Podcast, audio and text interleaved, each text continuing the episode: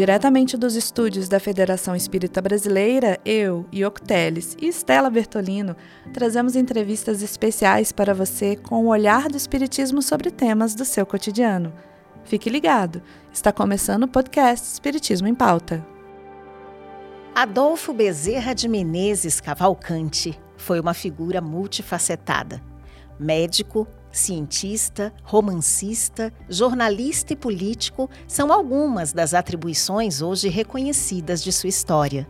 Nascido no Ceará em 1831, Bezerra de Menezes esteve por mais de 30 anos na carreira pública e, ao mesmo tempo, aproveitando a sua expressão pública, difundindo a causa espírita em periódicos da época. Inclusive, Estela, lembremos que o Dr. Bezerra também foi chamado de Kardec brasileiro, devido à sua vasta contribuição na tríade da doutrina, filosofia, ciência e religião. Enfim, não é fácil traçar um único lado de seu perfil. E no Espiritismo em Pauta de hoje, recebemos o professor e historiador Luciano Klein para este desafio: apresentarmos aos nossos ouvintes uma das figuras mais importantes para a doutrina no século XIX, com outro olhar. Bem-vindo ao nosso podcast, Luciano. Ioco, querida Estela, aos ouvintes deste podcast, é uma honra, uma alegria podermos participar deste momento e divulgarmos um pouco, falarmos a respeito dessa figura que numa sociedade tão carente de referências como a de hoje, nos nossos dias, é uma figura que é avulta como um modelo de vida a ser seguido. Médico dos pobres, ambientalista, abolicionista, missionário do Espiritismo, Kardec brasileiro. Várias são as denominações que hoje conhecemos de Bezerra de Menezes. E Luciano, o que, é que nós podemos comentar sobre a pessoa Adolfo? O pai, o esposo, o amigo, para além do que o público comumente já conhece. Nós diríamos, Estela, que alguém que procurou viver em plenitude tudo aquilo quanto concebeu teoricamente desde o momento em que travou contato com o espiritismo a partir de 1875, quando ele, mercê a generosidade de um colega médico, seu admirador, Joaquim Carlos Travassos, aliás, o responsável por verter a língua portuguesa pela primeira vez, a obra magna da codificação, que é o Livro dos Espíritos, ele presenteia, num episódio bastante conhecido, Bezerra de Menezes, que vai ter oportunidade de ler no trajeto de retorno à sua residência, no bonde de São Cristóvão, que o levava a Tijuca, ele vai ter oportunidade de folhear a obra e, a partir de então, se encanta com os pressupostos fundamentais da doutrina sistematizada por Allan Kardec, levando alguns anos até a sua adesão pública, em 16 de agosto de 1886, ao Espiritismo. Então, ao acompanharmos como historiador a trajetória luminífera desse homem, o historiador permite, com a lupa do passado, investigarmos aquele personagem que é escopo da nossa pesquisa, entendendo-o como homem de seu tempo, no contexto do Brasil oitocentista, ou seja, no Brasil do século retrasado, Brasil do século XIX. E a figura com a qual nós nos deparamos, sobretudo observando o seu dia a dia, através, de forma muito especial, das fontes primárias, notadamente os periódicos do Brasil oitocentista, era que Bezerra de Menezes era muito mais extraordinário, ele era muito mais agigantado, ele era uma figura muito mais ciclópica do que aquela imagem que muitas vezes nós, em face dos nossos condicionamentos atávicos, ancestrais, tendemos a idealizar, até havendo uma certa mitificação. E nós vemos que Bezerra de Menezes, como homem do Brasil oitocentista, como homem de seu tempo, ele foi muito mais extraordinário. Então, querido, eu já distinguiria em relação a outros personagens, porque foi alguém que, de fato, no seu dia a dia, na ambiência familiar, nos diversos, nos diversos setores da vida onde ele atuou, era alguém plenamente, profundamente coerente em relação àquilo que ele cria e aquilo que ele põe em prática no seu dia a dia, mesmo antes de ser espírita. Alguém que pregava o que vivia e vivia o que pregava cotidianamente o que já o torna diferente da maioria de nós. Luciano, algumas palavras-chave, como resiliência e obstinação, fizeram parte da trajetória de Bezerra de Menezes.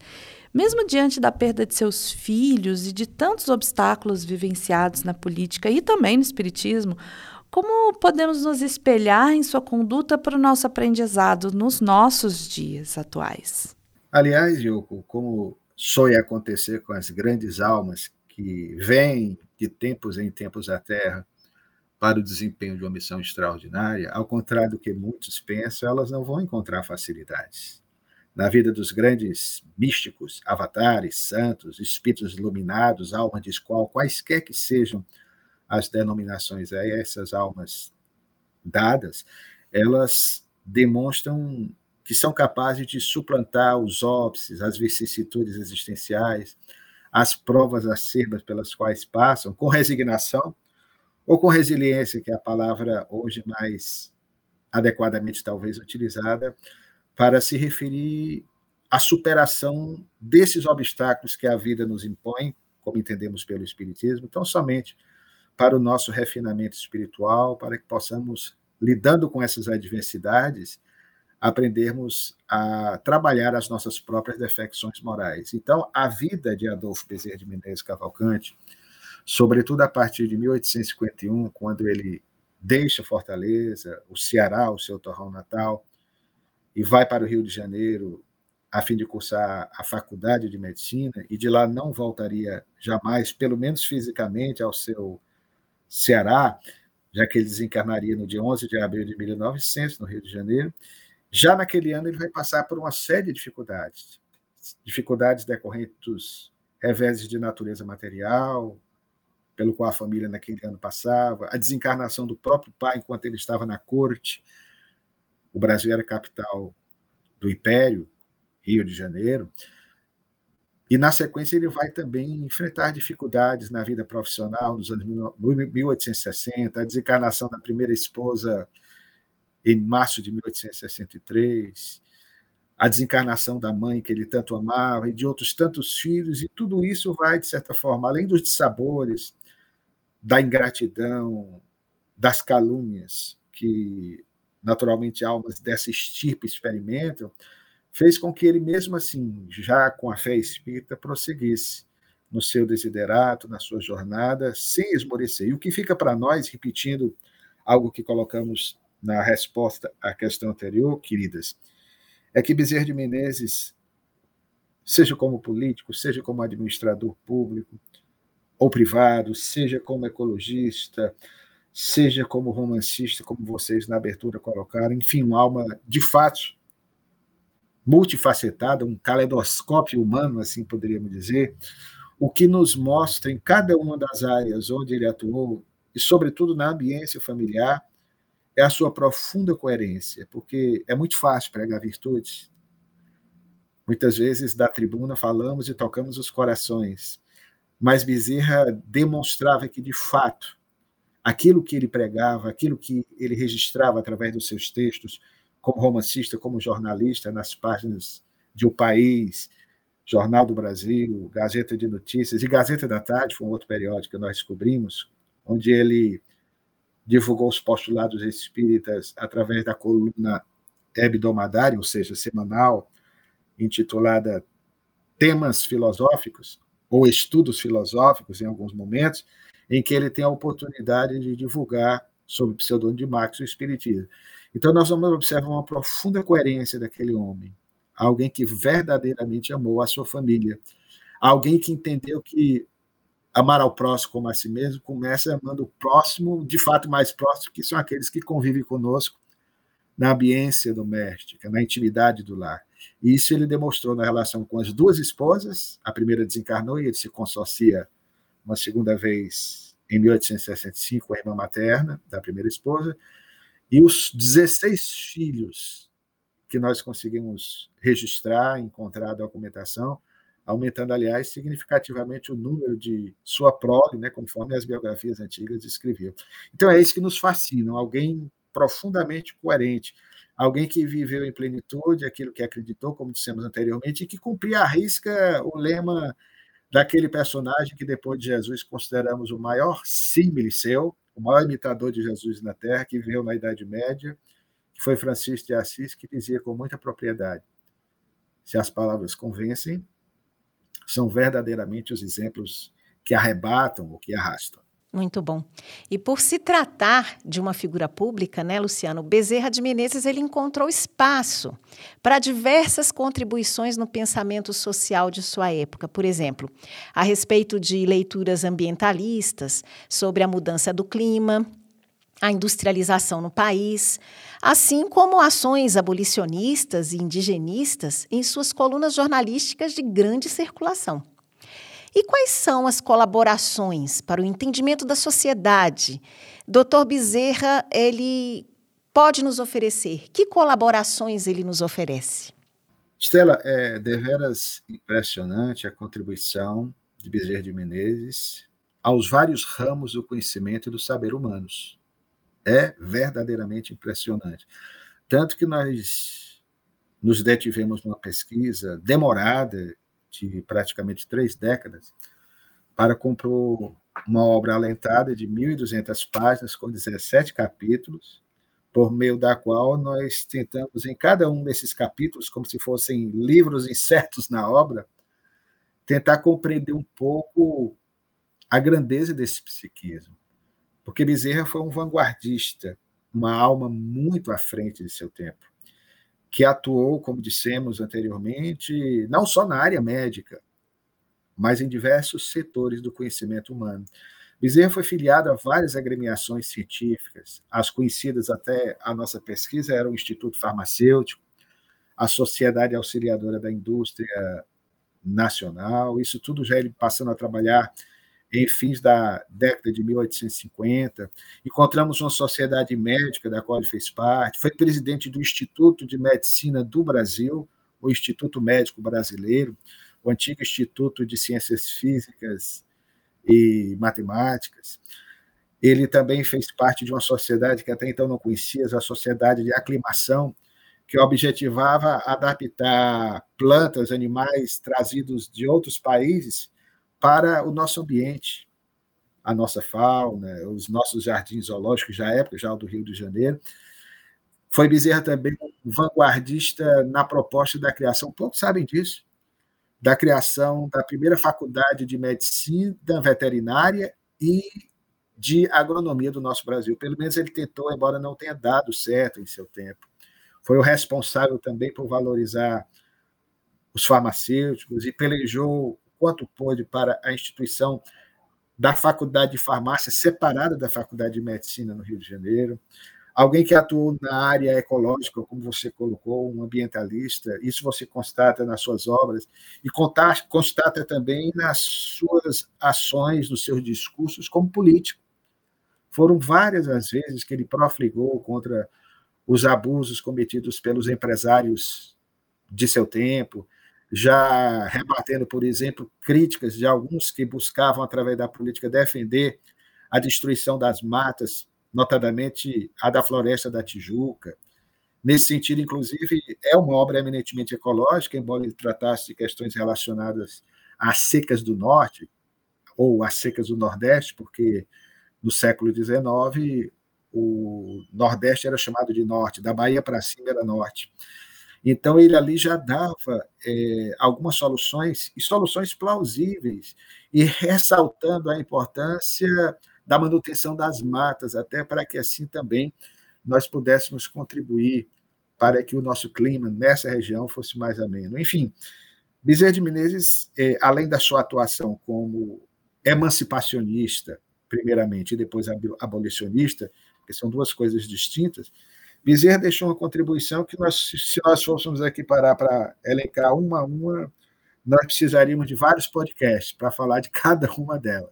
Fica aqui, fica aqui até a sugestão nesse sentido.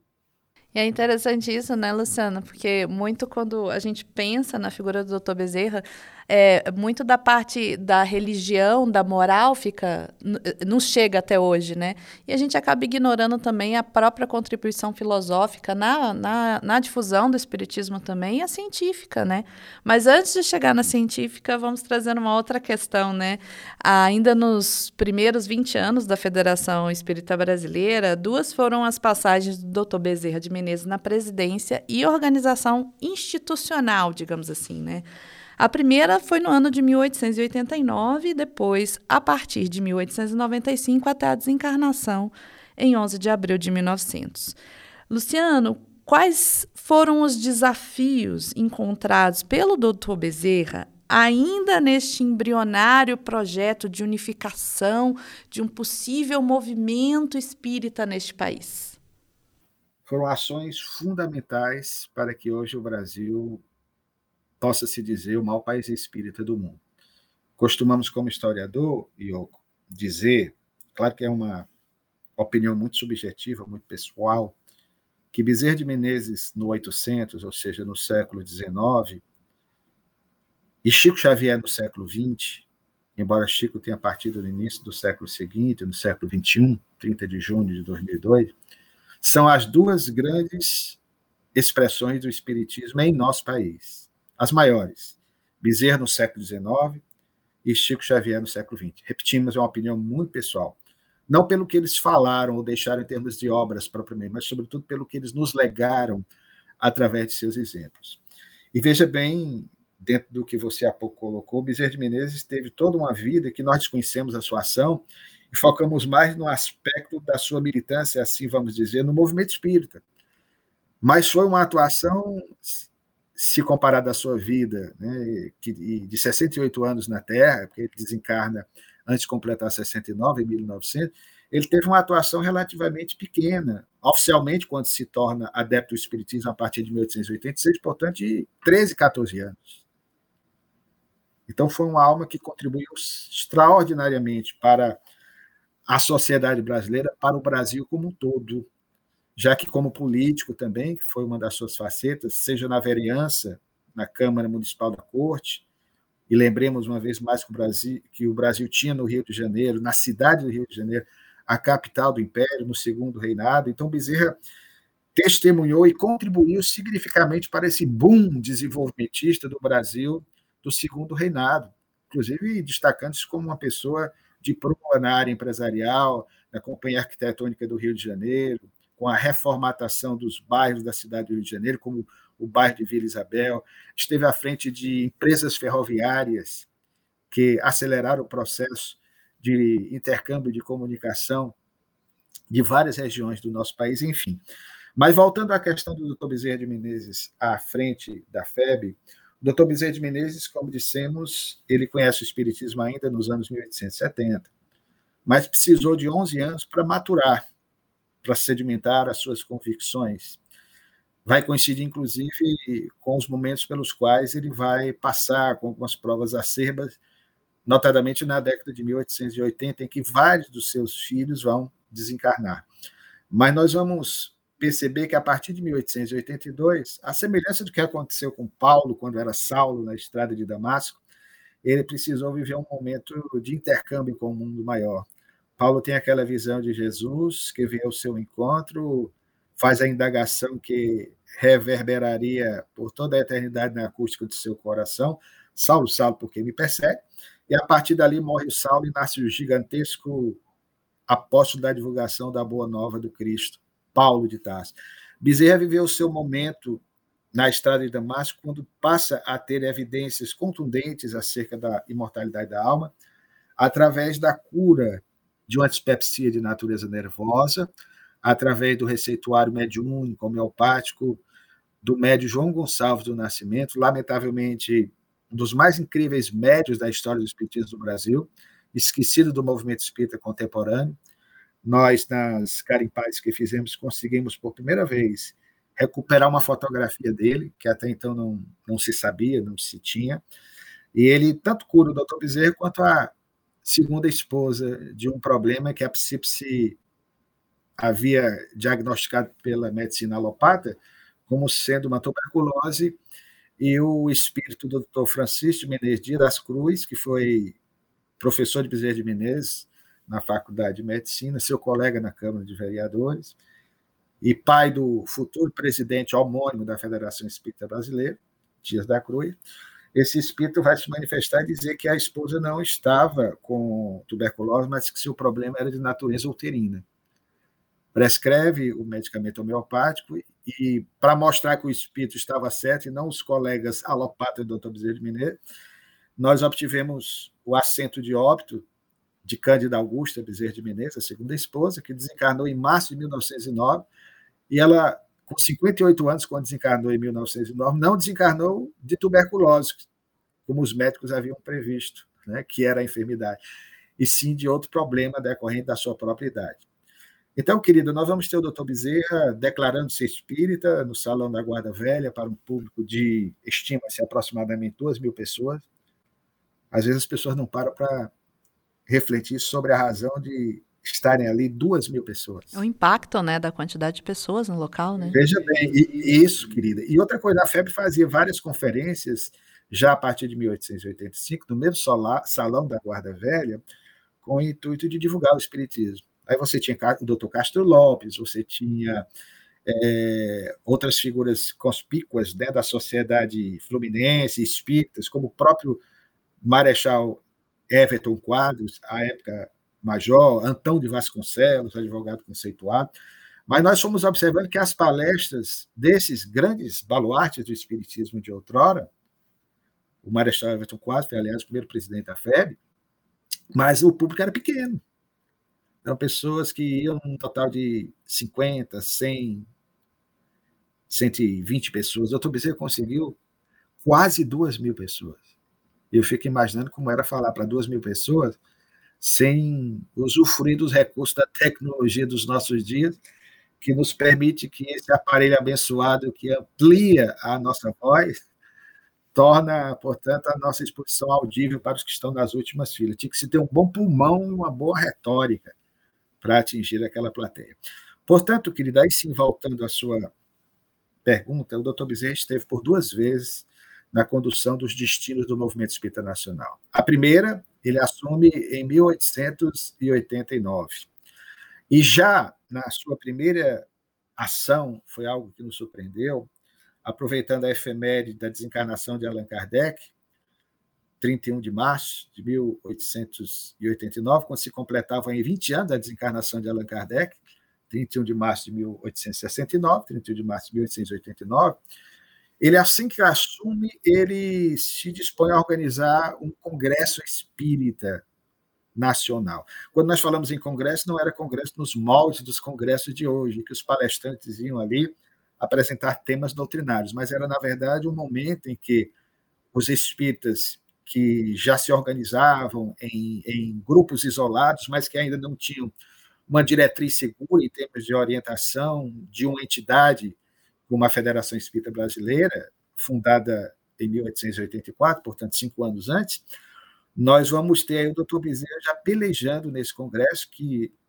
segundo o reformador da época, conseguiu reunir mais de 30 agremiações espiritistas da capital do interior do Rio de Janeiro e até de outras províncias, né? porque ainda estávamos no Brasil Imperial. O Brasil Imperial só deixa de ser império em 1889, mas no dia 15 de novembro, quando acontece a proclamação da República. Então, os estados eram províncias. Então, Bezerra organiza isso, já exatamente mostrando a necessidade do movimento se encorpar, de se difundir a mensagem espírita e, sobretudo, o que é mais impressionante, queridas, é a tônica recorrente que ele batia quando encarnado, e isso continuará do mundo espiritual, as mensagens que ele vem trazendo ao longo do século passado e deste próprio século, através de vários médios, a tônica recorrente era a da necessidade de nós espíritas nos darmos as mãos, de nós sermos verdadeiramente mais fraternos uns com os outros, que nós trabalhássemos, era esse o escopo do seu primeiro grande congresso, para que esse ranço da antifraternidade, embora as nossas divergências em termos de ponto de vista, não permeasse as nossas relações. Então, ele assume a primeira vez em 1889, devido ainda seus afazeres, o doutor Bezerra não deixou, como muitos aventaram, a política em 1885, 86, ele continuou ainda ligado a um partido, mesmo na República, até 1896, era uma paixão dele, e ele se torna também para nós um exemplo de político, porque ele entendia a política como, aliás, Aristóteles dizia, ressaltando que o homem é, que todos nós somos, por natureza, um animal político.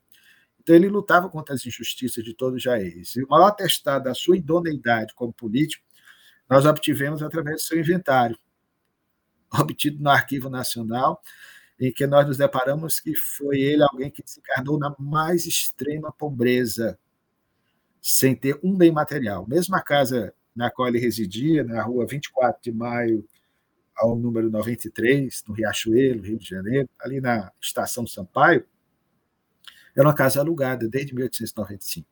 Ele estava, de fato, passando por situações difíceis. Na segunda e definitiva gestão, ele assume no dia 3 de agosto de 1895 e à frente da FEB permanecerá até a sua desencarnação no dia 11 de abril.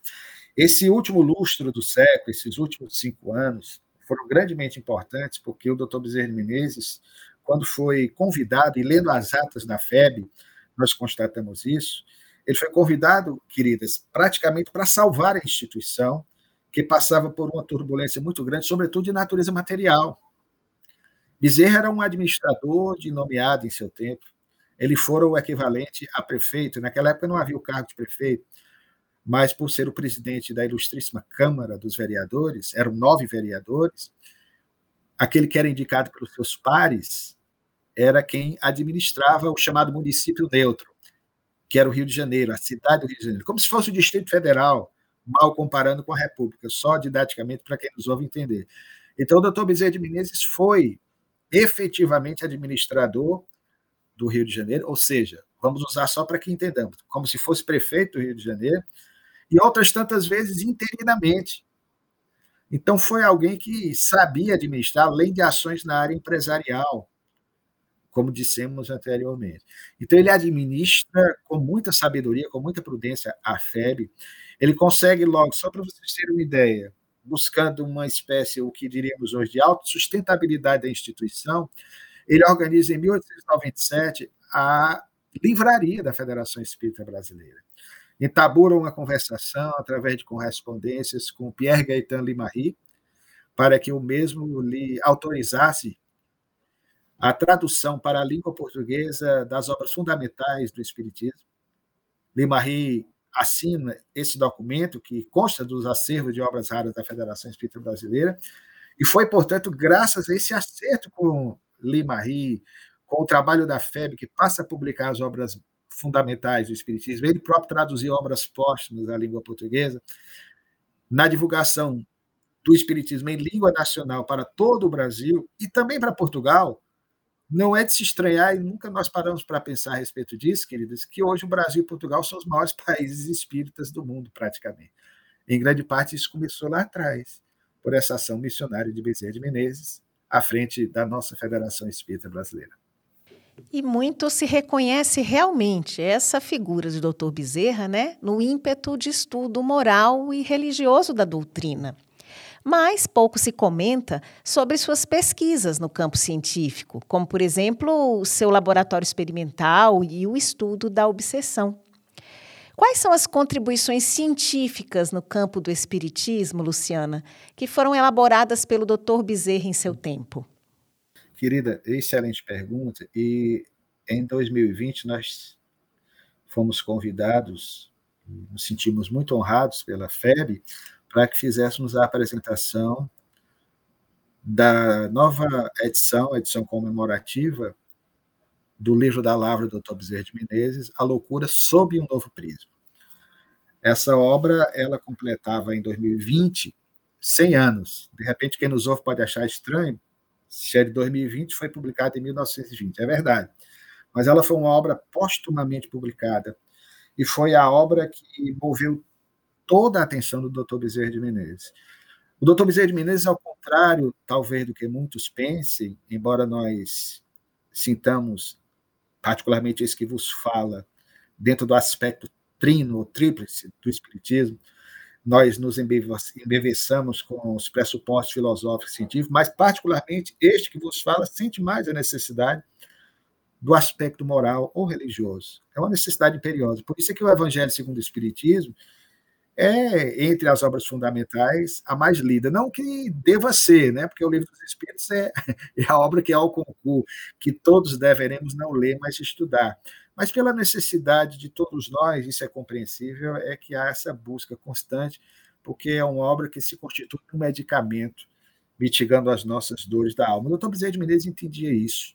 Então, a ênfase no aspecto moral, que tinha tudo a ver com a sua maneira doce e afável de ser.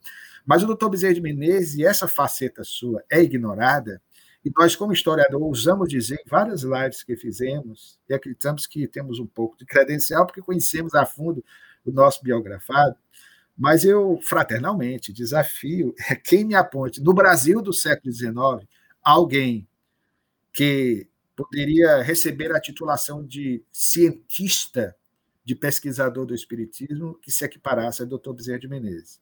E só lembrando, ao contrário de muitos pesquisadores da nossa seara, o Dr. Bezerra de Menezes era de fato um cientista, não só pelo curso médico, como citamos, mas pelas várias agremiações científicas, inclusive na área da história, da geografia, ele foi sócio da, geografia, da Sociedade de Geografia de Lisboa. Então, o doutor Bezerra de Menezes tinha conhecimentos amplos nos vários ramos do conhecimento e do saber humanos, que não somente da área médica.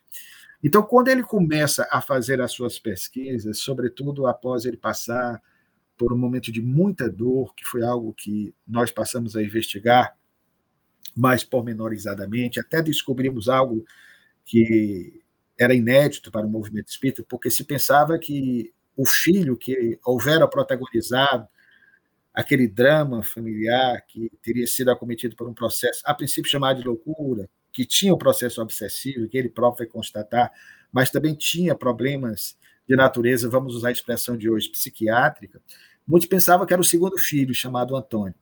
Mas nós descobrimos, no setor de obras raras da Federação Espírita Brasileira, lendo os textos originais daquela que seria a obra da sua vida, como dissemos, A Loucura sobre o Novo Trilho, que se tratava do seu filho mais velho, Adolfo, nascido em 1860, filho dele de Maria Cândida de Lacerda Prego, ou Bezerra de Menezes, ela assume o sobrenome do marido, e que desencarna em 1863, e descobrimos que esse jovem chegou a ser internado na Casa de Saúde Dr. Eiras, no hospício assim chamado à época Pedro II, mas que conseguiria vencer essa prova e terminaria os seus dias, nunca se casou, mas vivendo ao lado do pai, numa casa contígua que o pai alugara para mantê-lo, o que nos permite entender também que o jovem não conseguiu recuperar a, a lucidez de outrora. Ele viria a desencarnar aos 39 anos, em 1899, praticamente um ano antes do pai, que retornou ao mundo espiritual para também cuidar desse filho que ele muito amava. Então, foi por causa desse filho, do seu primogênito, de uma inteligência fulgurante, que ele resolveu é, aprofundar as suas pesquisas. E como você lembrou, Stella, ele de fato, isso quem por primeira vez nos deu essa informação, e nós somos atrás das atas, ele chegou a fundar realmente um grupo experimental em 1891, na sua residência, que ficava na Estrada Velha da Tijuca, ao número 27.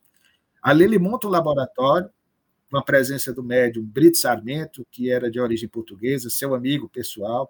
É interessante porque nas atas nós temos a, a anotação de vários dos espíritos, dos nomes dos espíritos que ali se manifestavam, inclusive de uma das filhas dele, desencarnada no dia 11 de abril de 1889, uma linda menina chamada Cristiana, que desencarnou aos nove aninhos, e que era uma alma muito lúcida, tanto que aí se manifestava dando conselhos ao próprio pai. E mais tarde ele vai, ao longo da década de 90, preparar essa obra.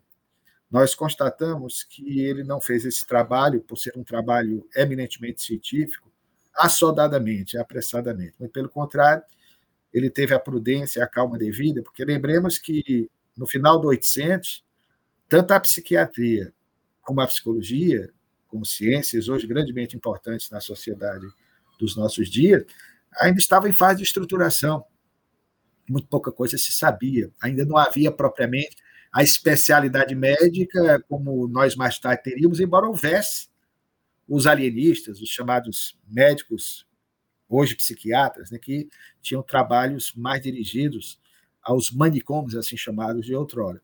Então, o doutor Bezerra de Menezes, ele investe nos seus estudos nessa área, colhe tudo quanto era possível colher em termos de informações científicas relacionadas a, a ciências que estudavam a psique humana, no final daquele decênio, e faz, evidentemente, um casamento perfeito com o Livro dos Médiuns de Allan Kardec, lançado em 1861, para melhormente compreender o fenômeno da obsessão, que ele entendia, de certa forma, está identificado com seu filho. Né?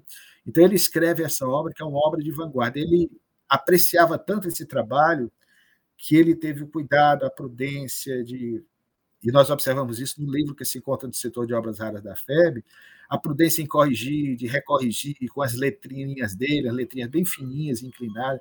Ele faz modificação do título da obra e já anunciava nos jornais, na coluna dos estudos filosóficos, que pretendia publicar essa obra em 1900, porque ele iria aproveitar um grande congresso espírita e espiritualista que aconteceria em setembro daquele ano, para, muito possivelmente, pessoalmente, ele, do lado de Alexander Aksakov, Gabriel Delane, Leon Denis, entre outros tantos mais que ali se encontravam, é, Alfred Russel Wallace também esteve presente, ele iria ali pessoalmente, muito possivelmente falando em francês, porque ele falava fluentemente francês, apresentar essa sua tese, que era uma tese revolucionária para a época.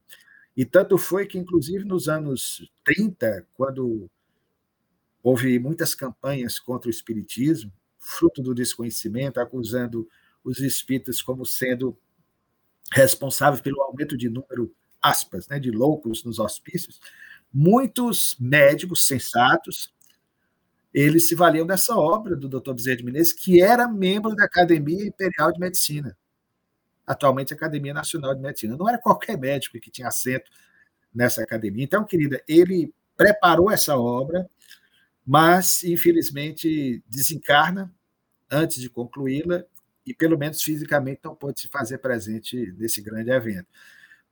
Posteriormente, seus filhos, isso desmente também uma tese, ah, os filhos do Dr. Bezerra de Menezes não reverenciaram a memória paterna, não se tornaram espírita. Muito pelo contrário, nós descobrimos que boa parte dos filho do Dr. Bezerra de Menezes, frequentavam instituições espíritas, eram, portanto, espíritas. A própria esposa, a de número dois, a Cândida, era uma médium de rara sensibilidade. E nós vamos ter ali a presença deles na FEB. É, o Antônio, que foi o filho que desencarnou em 2 de abril de 1887, é homenageado pelo reformador e o chama de confrade, rapaz que estudava, inclusive, medicina. Então, o doutor Bezerra é, vai ser homenageado pelos filhos, 20 anos após a sua desencarnação, que, num esforço pessoal, eles se cotizaram e resolveram lançar essa obra, que ficara engavetada, esquecida, para homenagear a memória paterna. Então, os filhos que ainda estavam encarnados, eles, com o dinheiro do próprio bolso, portanto, eles, através da editora Boêmia, do Rio de Janeiro, lançaram essa primeira edição, que teve um sucesso extraordinário tanto que 26 anos após, em 1946, a Federação Espírita Brasileira aí lança a edição definitiva com o seu selo, que é publicada, que é lançada, que é editada até os nossos dias. E continua à venda, né? Eu comprei ele também para poder estudar um pouquinho sobre essa faceta do Dr. Bezerra, que mesmo estando no, no espiritismo desde a infância, né?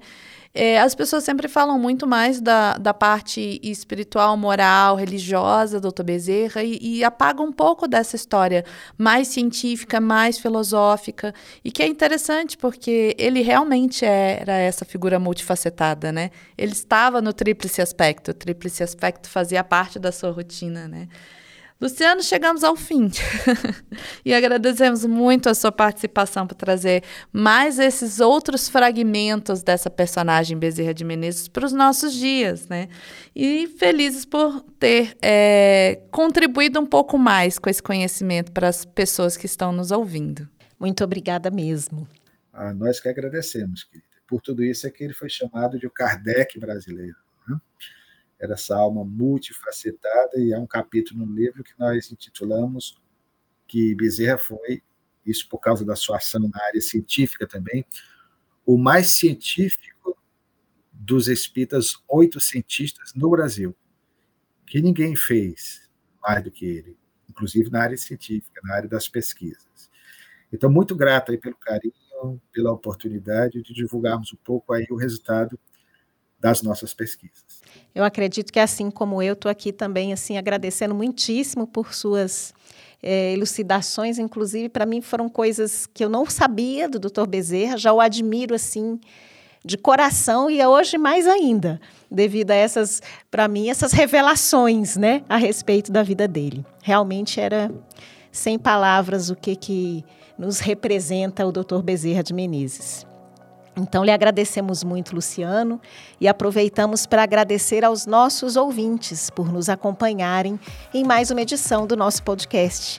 E caso desejem enviar sugestões de temas ou falar diretamente conosco, basta mandar um e-mail para comunicação@febnet.org.br. Até o nosso próximo encontro.